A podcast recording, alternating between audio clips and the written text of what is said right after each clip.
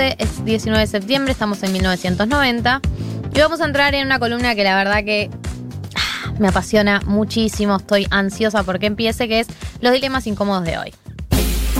Eh, bueno, hoy venimos con un tema que me gusta mucho porque me da mucha vergüenza y a mí todo lo que me da vergüenza me parece que es motivo de observación. Hermoso. Eh, Marto, te vamos a explicar. Marto no sabe de Esto quién estamos serio. hablando.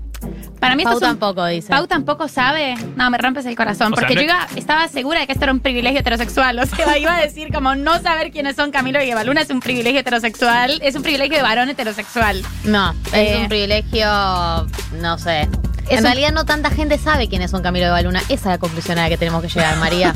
Yo no estoy tan segura, porque igual si no tanta gente sabe, lo que pasa es que yo soy colombiana, o sea, es imposible no saber quiénes son Camilo, Camilo y es Evaluna colombiano. Siendo colombiana. Bueno, te vamos a explicar. Dale, me encanta. Camilo es un cantante, tiene 26 años, cantante y compositor. En realidad se hizo famoso porque ganó un reality que se llamaba El Factor XS, que era como de, de niños eh, que cantaban en Colombia. Lo ganó cuando era muy chiquito, debía tener como 11 años. Yo me acuerdo eh, de haberlo visto. eh, pues soy solo dos años mayor que Camilo. me Sí, parece la gente que triunfa con nuestra edad, ay, Claro. nunca. Estuvo desaparecido Mucha. muchos años, como fue un niño famoso, cantaba en las publicidades, esas cosas que pasan con los niños famosos. Desapareció, lo perdimos del radar y después nos enteramos de que era el letrista y el, que, el compositor de muchas canciones de Mau y Ricky, que son los hijos de Montaner, que hacen como temas que súper pegaron. Vos sonreís como si yo te estuviera hablando en otro Me idioma. siento mi madre. En este instante me siento mi madre. Mira, Martín, no solo las escuchaste, sino que las has bailado y estoy segura de que te las sabes. O sea, no, no, no empieces acá con tu superioridad moral cool de Sí, no sé no, y y quiero, quiero aclarar eso. No es superioridad moral cool. Sí, o es sea, no lo te sé. canto Shakira. Escucha, escucha, escucha, porque lo que pasa, María, eh, también es que Mau y Ricky son más centennials que millennials. Claro. Es como que ya de a poco nos vamos quedando afuera. Yo, que soy una, una Peter Pan eterna, estoy aferradísima a la juventud que se me desliza por los dedos, entonces todavía escucho a estos artistas y no, no, no me quiero, no los quiero soltar, pero entiendo que sus fanáticas son más chicas que yo. No, independiente, independientemente de las fanáticas, que no somos nosotras ni nosotros, los has escuchado. O sea, son los que dominan la escena del reggaetón bailable. eh, y nos enteramos de que este pibito era el letrista y el compositor de ellos. Como que todo el mundo dice que es un pibe muy talentoso. Hijos ellos de Montaner. Resulta que Montaner tiene otra hija que se llama Eva Luna Montaner. que- Eva Luna, Eva ¿por qué le Luna. Es gente muy, muy apasionada y muy dramática, ¿no? Eva Luna Montaner, que tiene 23 años ahora y que a fuerza de conocer como al, al- al que componía las canciones de sus hermanitos hace un par de años, se conoció con Camilo y se enamoraron de una manera como rotunda y profunda. Mente heterosexual. heterosexual, la heterosis norma toda explícita y entonces se casaron el Oh. año pasado, esperaron vírgenes al matrimonio porque además no, no, son so- cristianos. para, para, solo ella. Son, e- ay, ay, por, por favor. Estoy indignada, pues yo también soy fanática de este tema. Son evangelistas, que es una secta mucho más profunda, y ella sola llegó virgen. Camilo garchó antes del matrimonio. No lo dijo, pero todos lo sabemos. Ah, ok. Galia es deep, Sí, sí, sí. deep Camilo y Eva yo estoy en la deep web de Camilo Claro, Eva deep web Camilo y Eva Luna. Yo voy a hacer un análisis, no soy tan deep web, pero Está perfecto. Y empezaron a documentar el amor, como además hacían videos de YouTube de ellos dos juntos. Está eh, el momento en el que él le propone matrimonio, Oh. le propone casamiento, eh, hace como que va a poner una película, está toda la familia. Y él llora muchísimo, él llora un montón. Él llora en lugares. Llora en mucho más que lugares. ella. Él llora en lugares mucho más que ella y ellos en sus videos de YouTube dan como consejos a parejas, tipo cómo hay que ser una buena pareja, eh, cómo ser una pareja sana, cómo tener una relación a distancia. Ellos tienen relación a distancia porque él viajaba por la música, qué sé yo. Eh, y eh, entonces hacen muchos videos tipo dando consejos de cómo ser una pareja exitosa. Todo esto con Dios en el medio, como que en todos los videos dicen Dios es el centro de nuestra pareja, nuestra pareja anda porque Dios está en el medio. Y otro factor importante eh, de Eva Luna es que Eva Luna no, no tiene un laburo como muy claro, canta muy bien, actúa en una serie de Disney, pero ella se empezó a formar como cantante cantando canciones religiosas tipo La Gloria de Dios, cantaba ese tipo de canciones, así empezó su carrera artística como cantante. Bueno, la cosa es, eh, para entrar en materia de qué nos pasa, o sea, ¿por qué estamos ¿Por qué el hablando de esta mesa, ¿Por de esta dilema? pareja? Claro. ¿Por qué llega acá, no? Hace dos años, eh, mi her- yo tengo una hermanita adolescente que se llama Antonia. Le en ese mandamos un momento, saludo. Le echaba la culpa a la pobre Antonia. Por Sos supuesto, vos. es todo culpa de Antonia. No, no, Antonia, eh, 14 años, me dice, tienes que ver cómo Camilo le propuso matrimonio a Baluna. Y entonces yo dije, "¿Qui- ¿quiénes son estas personas? Muéstrame, por favor. Ella me mostró con los ojos encharcados y yo me sentí con la responsabilidad de decirle, Anto, el amor no es así, es muy peligroso lo que estás viendo. Pero apenas Antonia se fue, yo me quedé mirando los videos de Camilo y Eva Luna y me emocioné. Me emocioné, en serio, se me encharcaron los ojos cuando él llora, le pide la mano, le dice te amo, te amo, la cara de Ricardo Montaner pensando, Dios, voy a ¿Por tener que mantener a ahí? pibe para siempre. ¿Por qué? Ah, no, viven todos ahora juntos en una mansión, Ah, es el reality bueno. que seguimos. Sí, bueno, ahora, ahora vamos, ahora evolucionamos en el tiempo y contamos la actualidad, que es tipo, hay 25 personas viviendo en la casa Montaner. Es casa estudio. Lo sabemos por stories de Instagram. Galia tiene un mapa incluso. Tengo Tiene fotos los- de la casa, si planos. querés después te las paso. Por favor. Pero a lo que voy es, en el momento yo le dije a Antonia, como, esto está mal, Antonia. Y después estuve mucho tiempo pensando, ¿por qué esto está mal? Y sobre todo, ¿por qué yo no puedo dejar de emocionarme? Por ejemplo, vamos a poner el último disco de Camilo y Eva Luna, que se lo dedicó, de Camilo, perdón, pero se lo dedicó todo a Eva Luna. Y son unas canciones...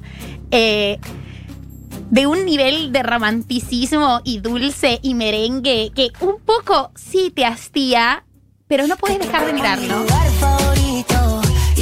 Que tu cuerpo es mi lugar favorito y tu boca mi comida favorita.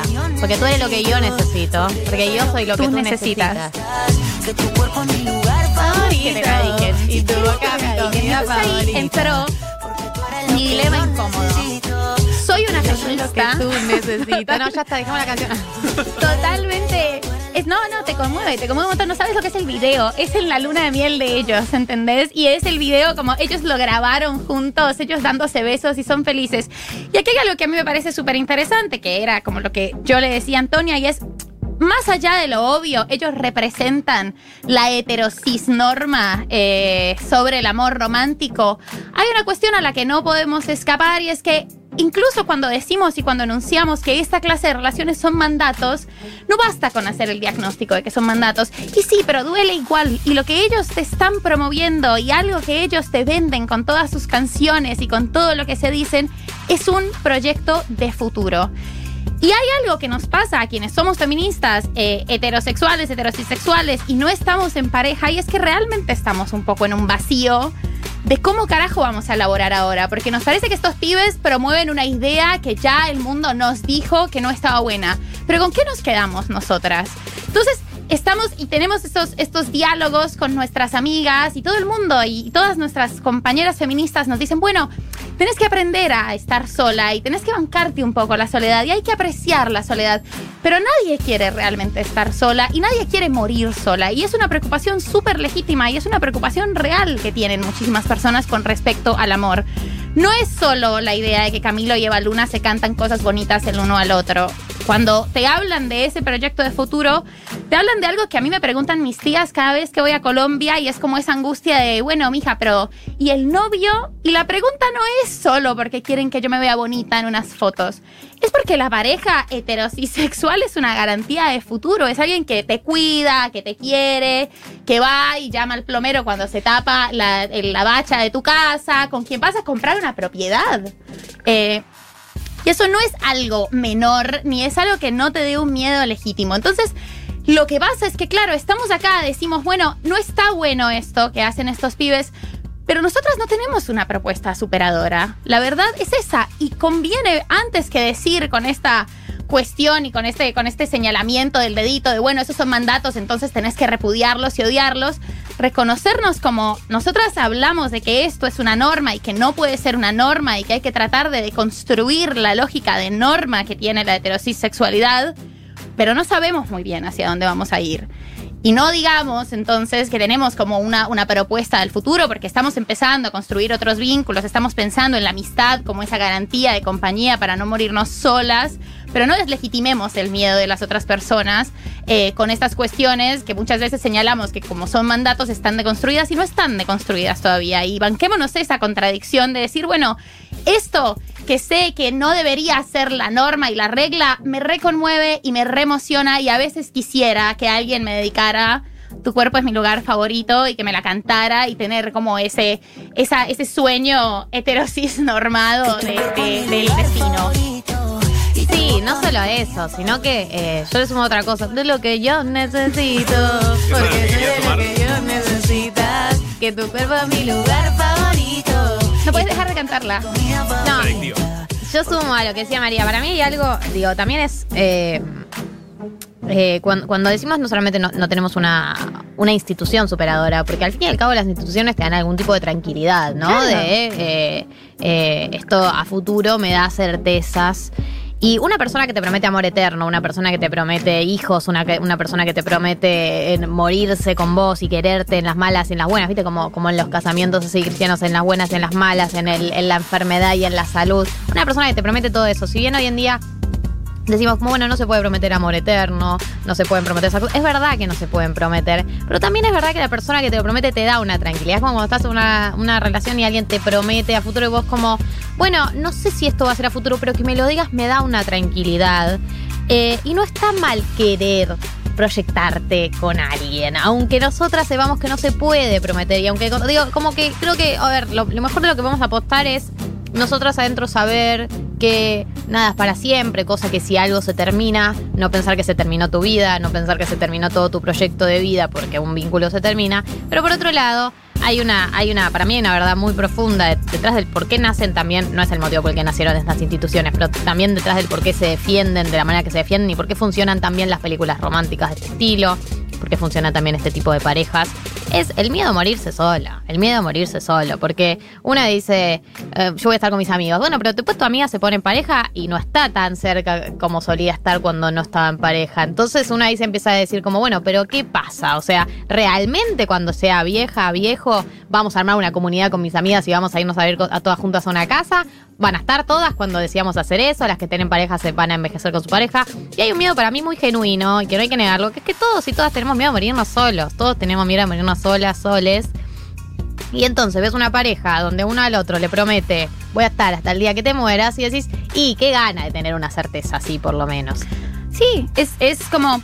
No podemos deslegitimar eh, las emociones eh, a partir de saber que se corresponden a construcciones patriarcales. No, no, ni tampoco los deseos. Obviamente queremos y podemos desear eso. E incluso cuando no lo hacemos, e incluso cuando hemos formado y hemos puesto cierta distancia de ese proyecto de vida, no sabemos tampoco cómo, cómo lo estamos, cuál va a ser nuestra propuesta. No sé si superadora, si hay una propuesta superadora, en las formas de vincularse, que era algo que hablábamos con vos.